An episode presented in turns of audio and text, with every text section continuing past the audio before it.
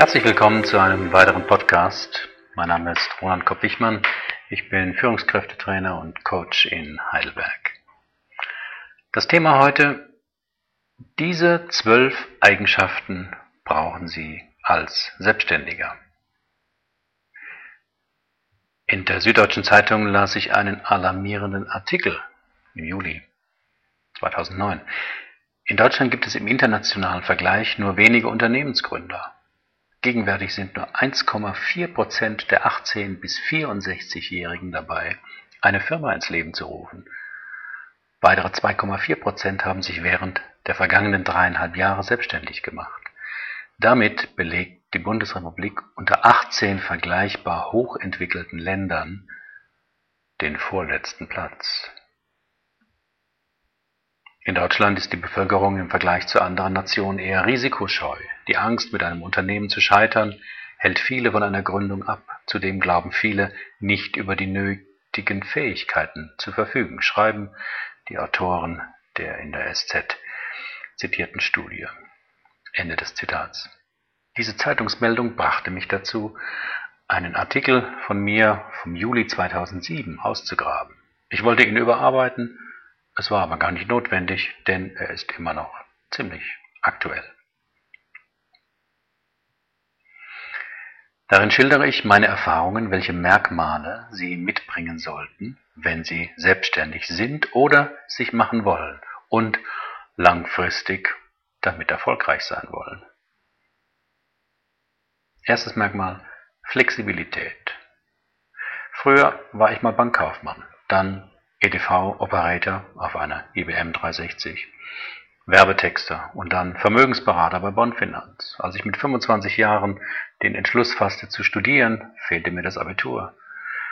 Das holte ich dann in zweieinhalb mühevollen Jahren im Nürnberg-Kolleg nach. Noch einmal Cäsars Gallischer Krieg wurde übersetzt und Infinitesimalgleichungen probierte ich zu lösen. Da ich noch eine Weile auf den Studienplatz warten musste, ging ich nach Israel in den Kibbutz, um zu arbeiten, ein ganzes Jahr lang, bis der Studienbescheid mich dort erreichte. Seit über 25 Jahren bin ich nun als Führungskräftetrainer, Coach und Psychotherapeut selbstständig. Dabei hat sich mein ziemlich kurvenreicher Berufsweg, über den kaum ein Personaler in einer Bewerbung erfreut sein dürfte, gut bewährt. Denn als Selbstständiger müssen Sie sich ständig auf neue Märkte, neue Kunden, neue Entwicklungen einstellen können. Wie sehen Sie sich? Was haben Sie in Ihrem Leben schon alles gemacht? Machen Sie doch mal ein Kompetenzprofil mit allen Tätigkeiten, die Sie in Ihrem Leben schon gemacht haben. Beruflich und privat. Alles gehört mit hinein. Wahrscheinlich werden Sie staunen. Zweites Merkmal Optimismus. Selbstständig zu sein ist nichts für Sicherheitsliebhaber. Ihre Geschäftsidee mag noch so gut sein, es wird Zeit brauchen, bis sie sich durchsetzt. Und vor allem in der Anfangszeit, wenn die Rechnungen sich stapeln und die Aufträge auf sich warten lassen, liegen sie zuweilen nachts wach und grübeln, ob sie nicht verrückt waren, sich selbstständig zu machen. Mein Tipp, Bleiben Sie optimistisch. Malen Sie sich Ihr Worst-Case-Szenario aus, was schlimmstenfalls passieren könnte. Dass Sie zum Beispiel Insolvenz anmelden und notfalls mit Ihrer Familie unter der Brücke leben müssen. Das ist zwar nicht sehr wahrscheinlich, mindert aber Ihre meist irrealen Ängste. Sie werden es überleben. Zur Not eben unter der Brücke. Aber Sie werden leben und immer daran denken, dass sie ihr Ding, also ihre Idee, wenigstens versucht haben. Drittes Merkmal. Kreativität. Als Selbstständiger müssen Sie sich ständig neu erfinden. Ihr Produkt oder Ihre Dienstleistung, Ihr Angebot, Ihre Präsentation.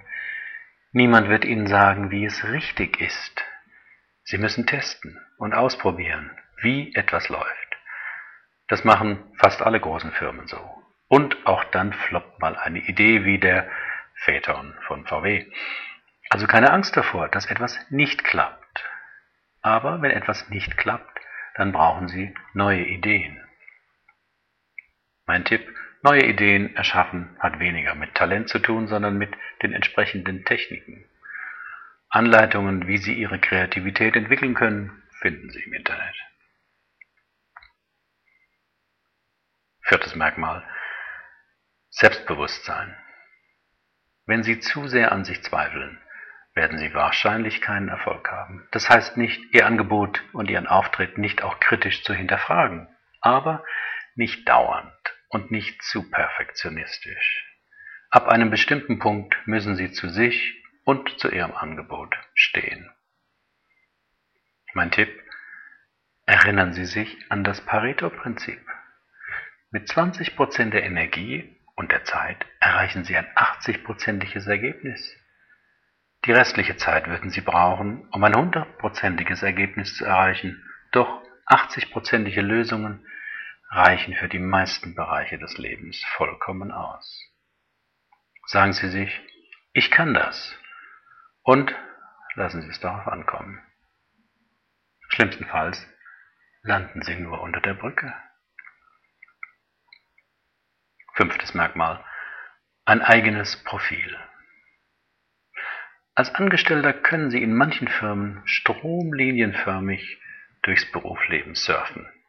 Als Selbstständiger gehen Sie so garantiert unter. Das heißt, Sie verschwinden in der Masse der Me-Too-Anbieter. Denn Kunden wollen ein Original, selten eine Kopie. Und wenn, diese dann aber auch sehr billig. Wichtig ist also, ihre Kernkompetenz zu finden, etwas, was vor allem Sie und nur Sie besonders gut können. Schärfen Sie Ihr Profil, mein Tipp, indem Sie Ihren USP herausfinden. Wo liegen Ihre besonderen Fähigkeiten?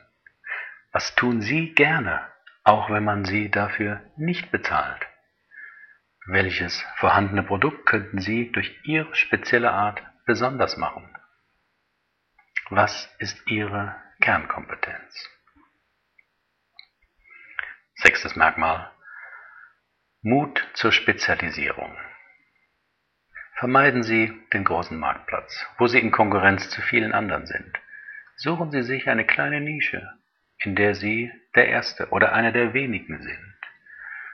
Anregungen dazu finden Sie im EKS-System. Spezialisieren Sie sich, aber nicht über die Methode, sondern über die Bedürfnisse der Zielgruppe. Kunden interessieren sich nicht wirklich für die Methode. Kunden haben ein Problem, das sie gelöst haben wollen. Das ist ihre Aufgabe. Mit welcher Methode sie das tun, ist letztlich egal. Wer heilt, hat recht heißt es in der Medizin. Also auch, wer hilft, hat recht. Kunden, die sich zuerst für die Methode interessieren, haben meistens nicht wirklich ein Problem.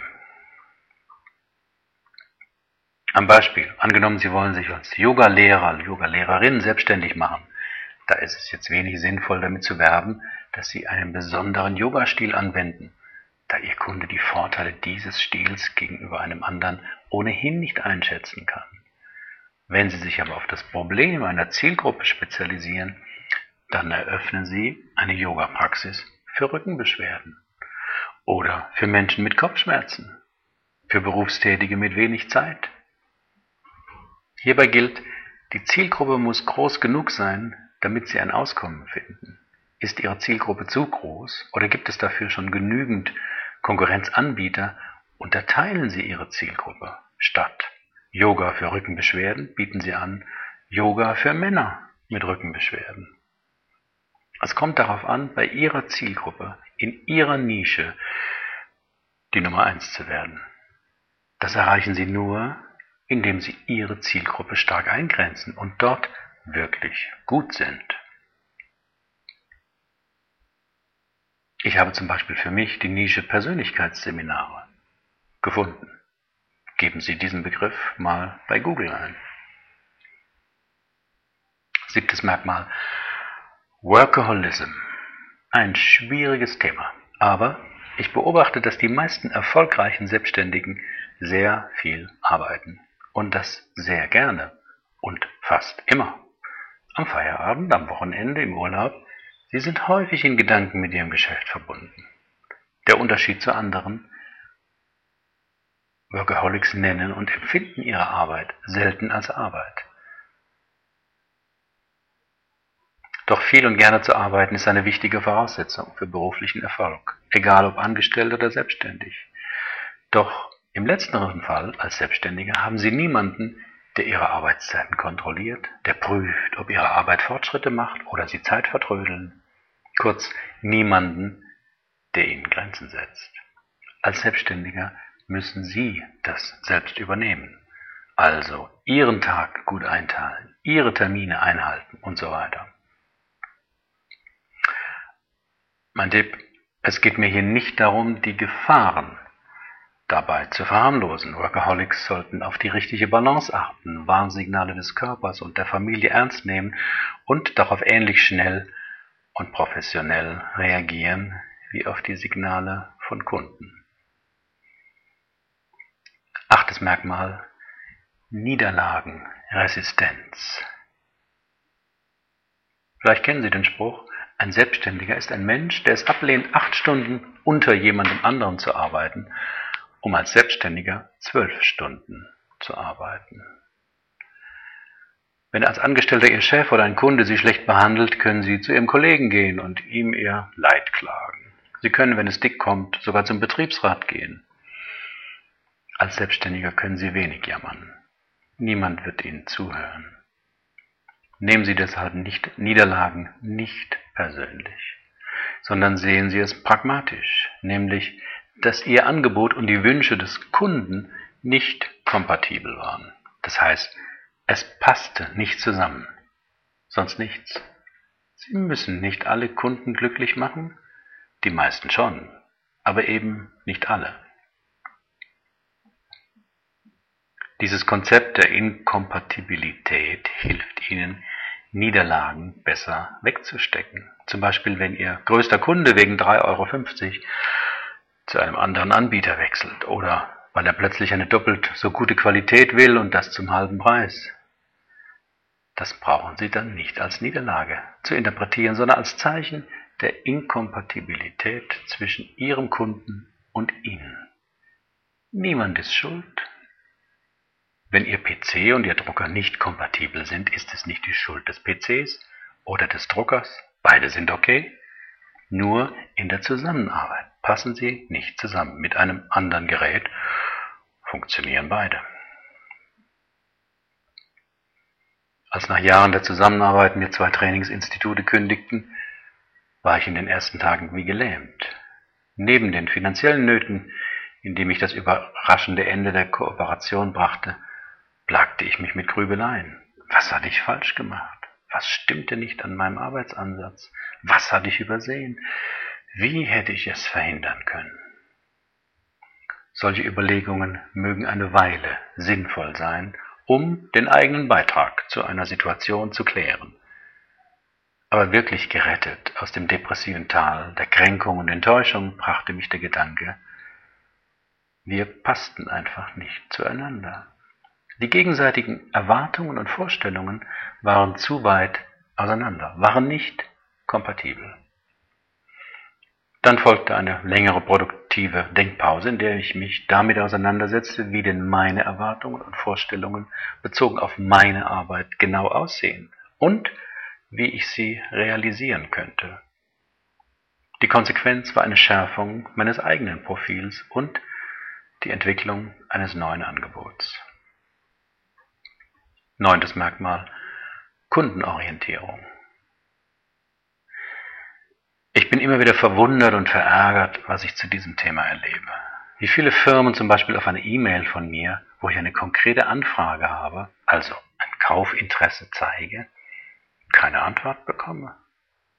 Das passiert mir bei kleinen und bei großen Firmen. Es ist immer noch schlimm, wie viele Unternehmen es nicht für nötig erachten, erstklassigen Service zu bieten.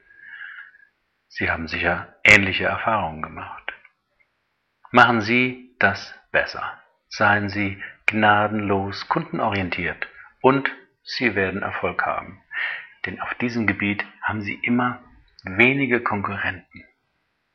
bieten Sie einfach etwas oder deutlich mehr als andere Anbieter. Machen Sie sich viele Gedanken, welchen notwendigen und zusätzlichen Service Sie bieten können. Denn Verkaufen lebt vom Knüpfen und Pflegen der menschlichen Beziehung zu Ihrem Kunden, auch wenn diese nur über das Telefon, E-Mails oder Ihre Website geschieht. Es ist die Beziehung zwischen Ihnen und dem anderen Menschen, die trägt und zählt. Was heißt das konkret? Reagieren Sie schnell. Kunden freuen sich über schnelle Reaktionen. Wenn Sie in einem Gespräch an jemanden eine Frage richten, erwarten Sie eine Antwort in ein paar Sekunden, nicht nach zehn Minuten.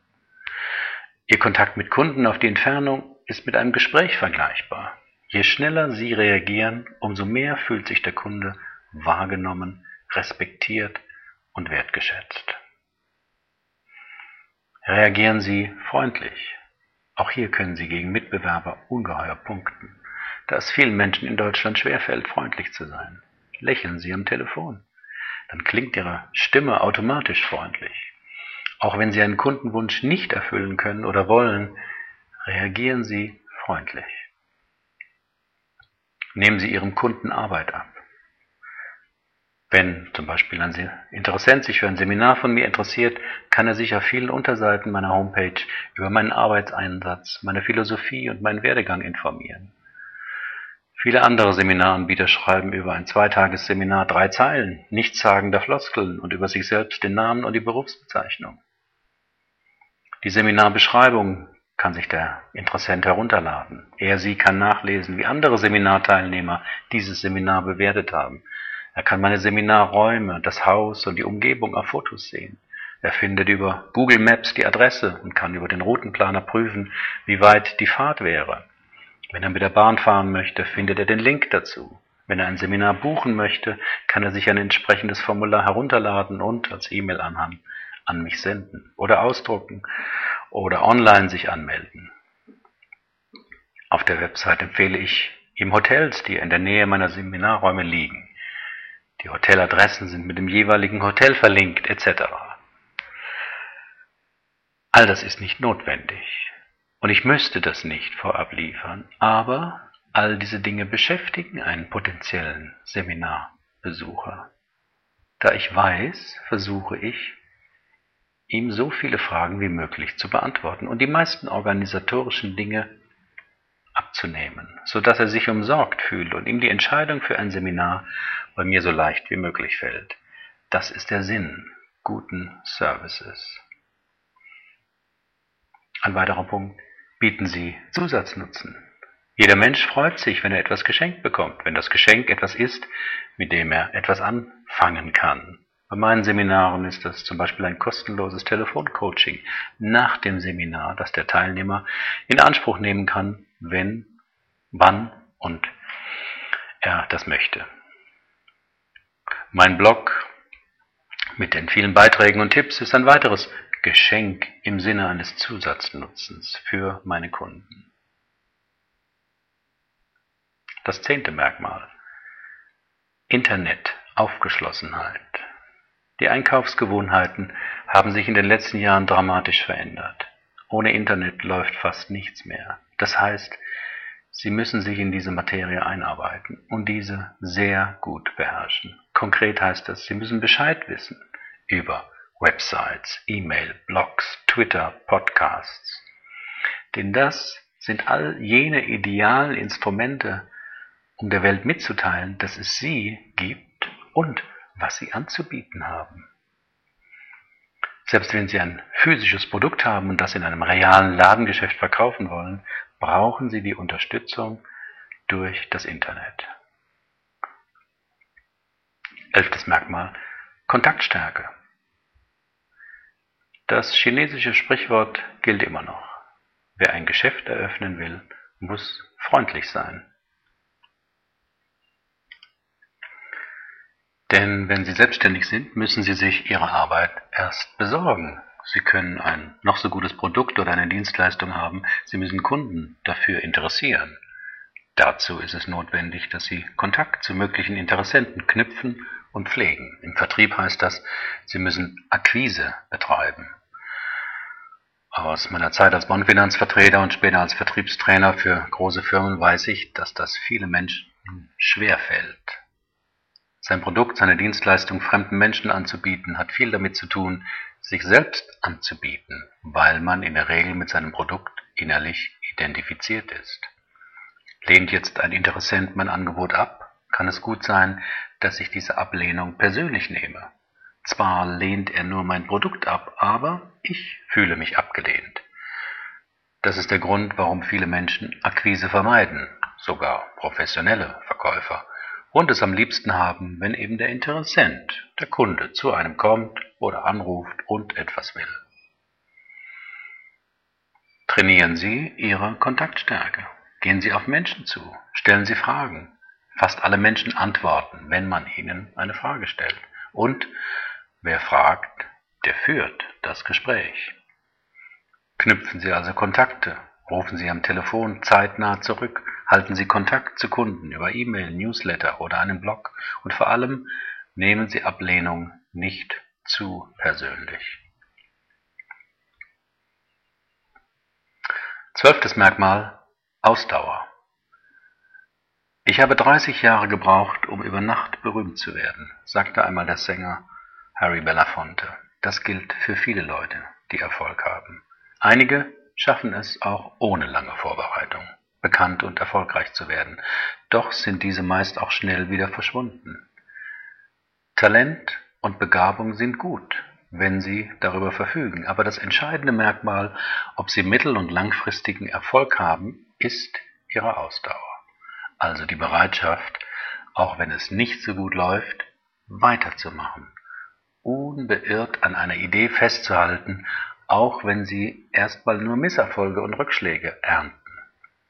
Unser Leben ist voll von Erfindungen, ob Flugzeug, Telefon oder PC, die es nur gibt, weil ein Mensch daran glaubte, dass es klappen würde, obwohl alle Experten das Gegenteil prophezeiten. Fazit. Diese zwölf Merkmale sind aus meiner Sicht notwendig. Vielleicht gibt es noch ein paar mehr, aber die erfolgreichen Selbstständigen, die ich kenne, verfügen über fast alle diese Merkmale. Wohlgemerkt, ich spreche von Merkmalen, nicht von Persönlichkeitseigenschaften. Eine Eigenschaft hat man oder eben nicht. Ein Merkmal können Sie entwickeln. Meine Frage zum Schluss. Angenommen, Sie könnten nicht scheitern. Mit welcher Idee würden Sie sich gerne selbstständig machen? Herzlichen Dank für Ihre Aufmerksamkeit. Bis zum nächsten Mal.